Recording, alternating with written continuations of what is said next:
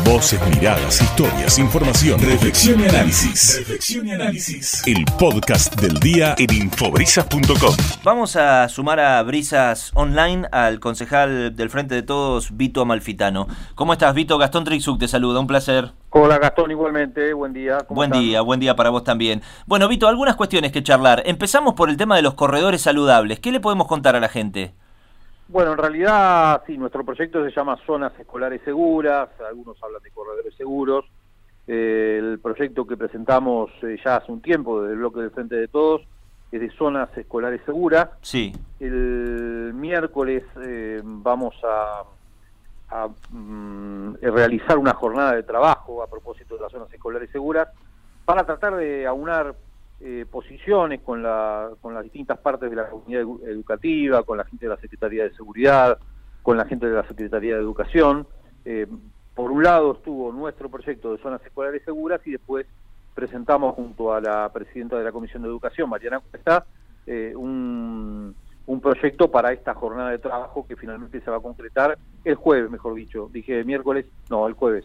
El jueves 15, la, la jornada de trabajo sobre zonas escolares seguras que lo que apunta es que la comunidad educativa participe fundamentalmente en, cómo resguardar eh, la seguridad de, nuestros chicos, de nuestras chicas, los docentes, eh, toda la comunidad educativa en general, y va mucho más allá de un corredor seguro que pone cámaras y listo, y que se, se, entiende del problema. Me parece que es algo mucho más profundo eh, para debatirlo, para discutirlo, para aportar desde la comunidad educativa todo lo que sea necesario y para que se sientan resguardados en el patio en el que corren, en el que juegan nuestros pibes y también nuestros docentes cada vez que, van al, colegio, a cada uno de los lugares en, de, nuestra comunidad en Mar del Plata. ¿no? Sí, parece mentira, ¿no? Que a estas alturas tengamos que estar hablando de, de eh, cuidar a los chicos y a los docentes que chicas y docentes que van a que van a estudiar a un colegio pero lamentablemente es lo que pasa porque cualquier elemento puede ser eh, tentación para algún algunos algunos amigos de lo ajeno y bueno, un teléfono, unas zapatillas, una mochila y, y, pasa. De hecho, esta semana conversaba con algunos vecinos del barrio San Martín que vienen este, ellos dando a conocer a través de los medios los hechos de inseguridad reiterados que se le presentan a quienes acuden a la escuela 47, esto es en Mario Bravo y Rafael del Riego, si no recuerdo mal, y bueno, es, una es, es ejemplificador de lo que vos estás diciendo. Sí, es, eh, tenemos información de los distintos eh, institutos educativos de distinta índole, y, más allá de que se nos informa desde la Secretaría de Seguridad que hay ya un programa de corredores seguros que está en funcionamiento, se nos envían mapas sobre domos, cámaras ubicadas, bueno, las cámaras y los domos por sí solos no solucionan el problema. Eh, el problema se soluciona realmente con, con, presencia, con patrullaje, con, eh, me parece, una, una, una comunión eh, con quienes participan de la comunidad educativa mm. y definir dónde está el problema, a dónde hay que apuntar, cómo se puede cuidar mejor a nuestros chicos y nuestros docentes, dónde dejan el auto, por ejemplo, las paradas de los colectivos la, la accesibilidad, eh, porque la accesibilidad también es un problema. Me parece que es algo mucho más complejo, mucho más integral para debatirlo de esta manera. ¿no? Bien, bueno, Vito, aprovechando la oportunidad te menciono dos cuestiones. Eh, inminente traslado de la zona roja, de aquí a nueve días, en realidad ayer este, el secretario de Seguridad Martín Ferlauto nos hablaba de diez días para hacer el traslado, implementación de algunos dispositivos y demás, eh, en el marco de algunos reclamos de la propia comunidad que, que, ejerce esta actividad, como si también de algunos vecinos. ¿Cómo lo estás viendo vos esto? Mira, con mucho respeto por quienes llevaron adelante desde nuestro bloque y en principio en consenso en aquel momento eh, con algunos otros bloques que, que después se dijeron eh, con mucho respeto por quienes llevaron adelante una propuesta superadora, diferente, que no fue la que finalmente eh, prosperó y que y que lo único que hace es trasladar el problema, ¿no? Es decir, por ahora lo que lo que queremos es que sí se mejore la situación, que los vecinos que sufrían el problema dejen de sufrirlo, pero por ahí también atender eh, las los reclamos de, los vecinos de, Santa Salina ahora, eh, de la sociedad de fomento de ese lugar, eh, los reclamos también de los colectivos, me parece que tiene que haber garantías para todos y para todas, y que trasladar no es simplemente la solución. Me parece que hay que estar mucho más encima del narcomenudeo, de todo lo que rodea esta cuestión, independientemente de, del, del punto denominados mal llamados zona roja, entre comillas. Bien, correcto. Bueno, y la última. Recuerdo allá cuando se, se este, clausuró la tribuna techada del Estadio José María Minela, nosotros coincidimos, charlamos en, en el aire, no sé si fue en este programa, Brisa Segunda Edición, y, y, hablábamos un poco de las posibilidades que tenía después de más de 40 años de desidia el Estadio José María Minela. Había surgido la posibilidad de hacer un estudio por alguna universidad, que podía ser la Universidad Nacional de Mar del Plata, para este, evaluar los daños en profundidad. Eh, había un plan de obras que evidentemente tenía que venir después. Bueno, después pasaron muchas cosas y hoy estamos con esta propuesta que surge del Ejecutivo de hacer un convenio con AFA. ¿Cómo lo estás viendo particularmente vos en una de, eh, me atrevo a decir, Vito, tu segunda casa, el Minela? ¿no?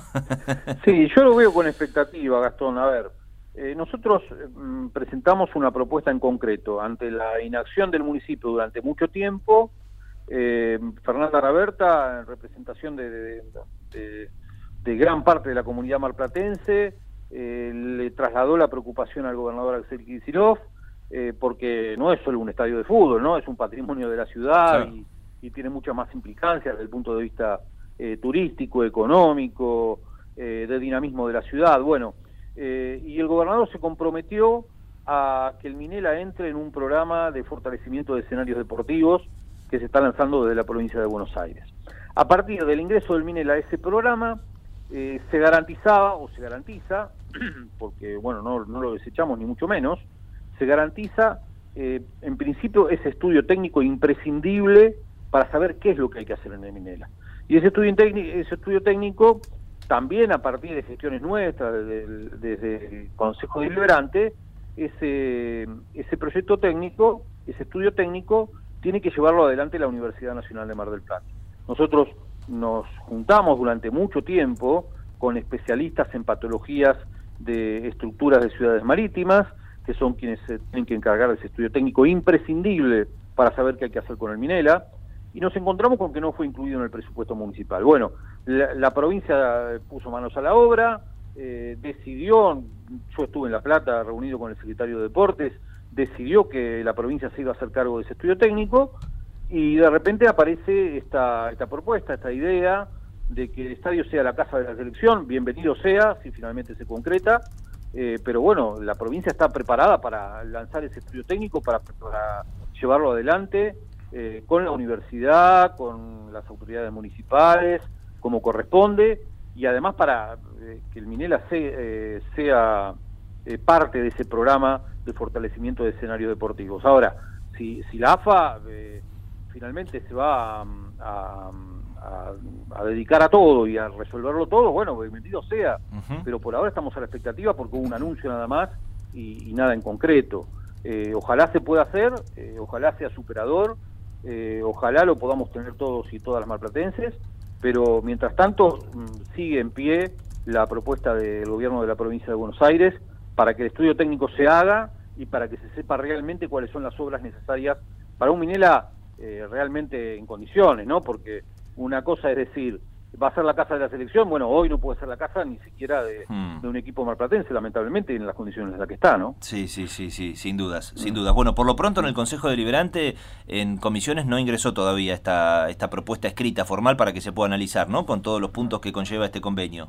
No, no, no ingresó y la verdad que, bueno, nosotros estamos a la expectativa, me parece que también es una, una tarea de ustedes mismos, ¿no? Ya, yo ya hmm. no no, no estoy en este momento ejerciendo como periodista deportivo, con lo cual eh, no puedo, o, por lo menos eh, no estoy en condiciones, desde el punto de vista periodístico, de averiguar en la AFA eh, cómo avanza el tema, pero sí, por supuesto, desde el punto de vista institucional. Así que habrá que ver cómo, cómo avanza la cuestión, ojalá prospere, pero por ahora fue solo un anuncio y bueno, nosotros ya nos comprometimos, ya se comprometió el gobernador de la provincia de Buenos Aires a que el estadio sea incluido en el programa de fortalecimiento de escenarios deportivos de la provincia. Si lo de la AFA se concreta, bueno, bienvenido sea, y ojalá se pueda trabajar en conjunto, hmm. pero por ahora eh, estamos a la expectativa de ese anuncio. Bien, bien, bien. Bueno, bueno, bueno, muy bien. Por lo pronto, volviendo a la pregunta inicial de los corredores seguros, tratamiento que queda por delante de esta iniciativa del Frente de Todos, ¿no? Sí, el jueves es la jornada de trabajo con la participación de toda la comunidad educativa, bueno, eh, invitado el secretario de Seguridad, invitado el secretario de Educación. Eh, vamos a, encabezar esta, esta jornada de trabajo para eh, también una propuesta superadora en materia de zonas escolares seguras, independientemente de, los corredores que ya puso en marcha la municipalidad, pero por ahora con cámaras y domos y no con mucho más de, de, propuesta en materia de seguridad. Así que la jornada de trabajo está prevista para el jueves y ojalá rápidamente se pueda implementar eh, algo mucho más eh, completo e integral para la seguridad de los alumnos, las alumnas, los docentes, las docentes, eh, para todos quienes concurren a los establecimientos educativos en Mar del Plata. Correcto. Vito, ha sido un placer como siempre. Gracias. Buen fin de semana. Buen fin de semana, abrazo Gastón. Hasta luego, hasta luego. Bueno, cinco minutos para llegar a las 12, despedimos a Vito Malfitano, concejal del Frente de Todos.